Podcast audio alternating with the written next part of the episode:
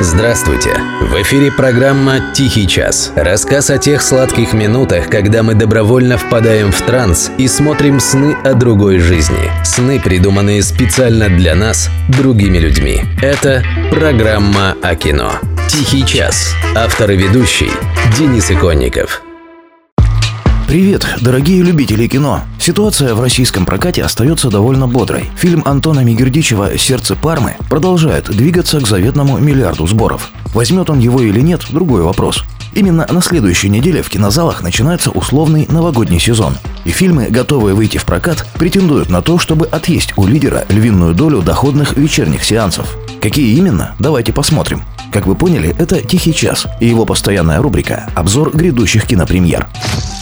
И предполагаемый монстр номер один – это картина «На ощупь». Режиссер Антон Мус, в главной роли Дмитрий Нагиев. О режиссере абсолютно ничего не известно. И не только мне. Похоже, это его первый фильм. С Нагиевым все понятно. А вот в списке продюсеров есть до более знакомые имена Гевонда и Сарика Андреасянов. Сюжет обещает такой. У Виктора проблемы. С сыном, с работой, с совестью. И единственный выход – сбежать в свой уединенный загородный дом.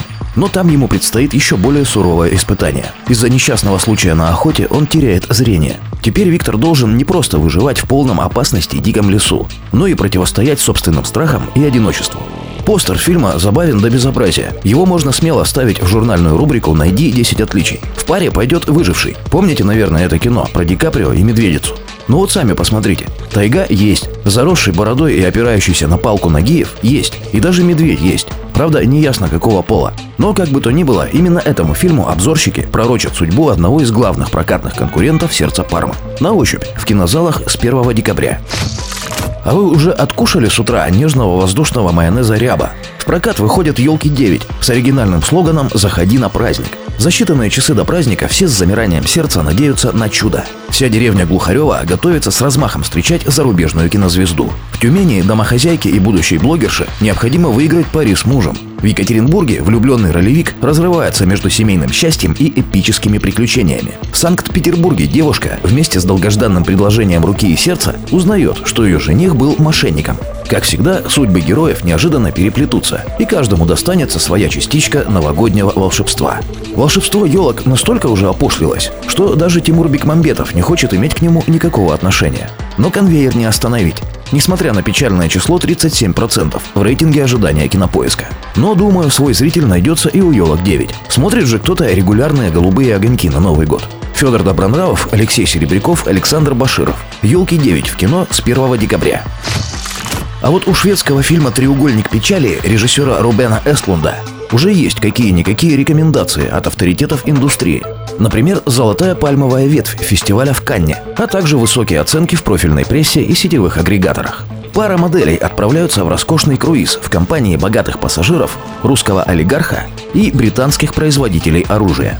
Капитан яхты – человек, который любит цитировать Маркса, не меньше, чем пропустить бокальчик. После кораблекрушения выжившие оказываются на необитаемом острове, где каждому предстоит переосмыслить свое место в жизни, ведь ловить рыбу умеет только уборщица. Капитана играет Вуди Харрельсон, а по словам режиссера Эстлунда, на создание фильма его вдохновила марксистская теория. Это, мягко говоря, оригинально для нашего времени. Кстати, я читал что-то такое в школе, только там был мужик и два генерала. «Треугольник печали» в кино с 1 декабря. «Заклятие. 13 этаж». Эта картина выглядит в списке премьер как минимум экзотично. Страна производства – Индонезия. Слоган фильма «С каждым этажом зло становится все страшнее». Жанр, соответственно, хоррор.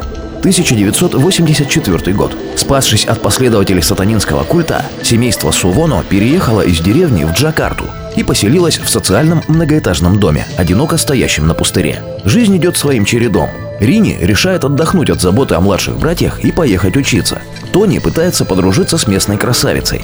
Бонди с друзьями находит недалеко от дома могильную плиту.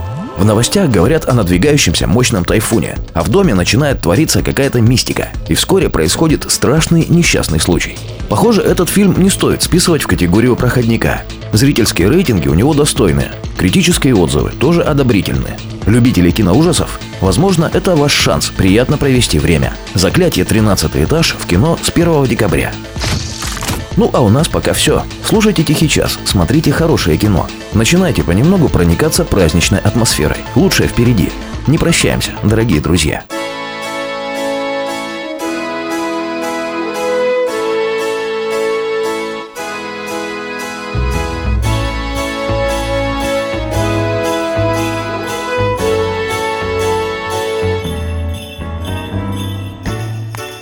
May not always love you, but long as there are stars above you, you never need to doubt it.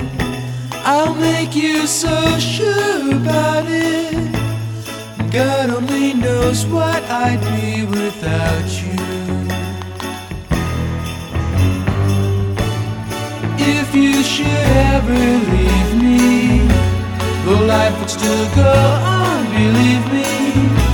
The world could show nothing to me. So what good would living do me? God only knows what I'd be without you.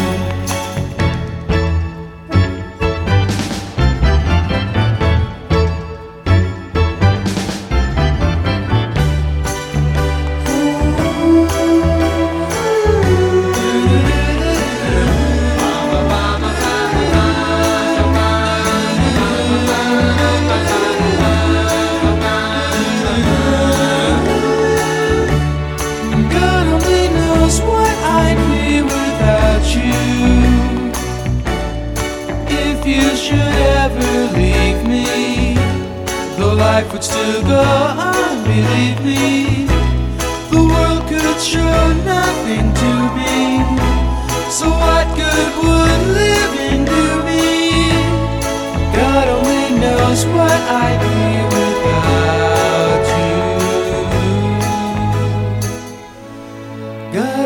knows what I'd be without you. God only knows what I'd be without God only knows what I'd be without